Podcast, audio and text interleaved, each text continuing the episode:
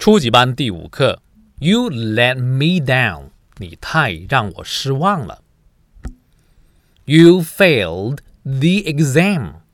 You really let me down.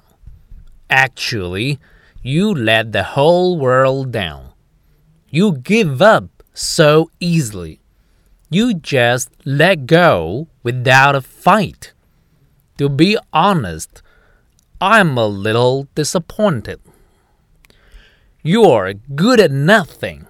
You only make things worse.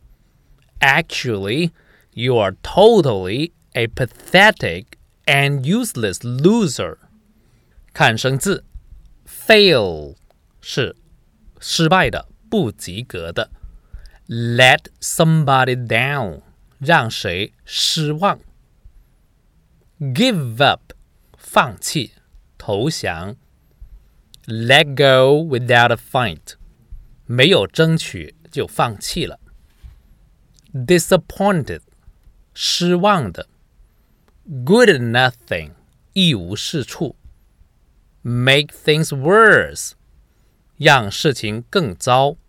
Actually 事实上。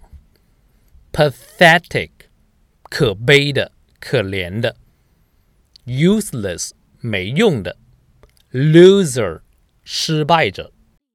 我再读一次。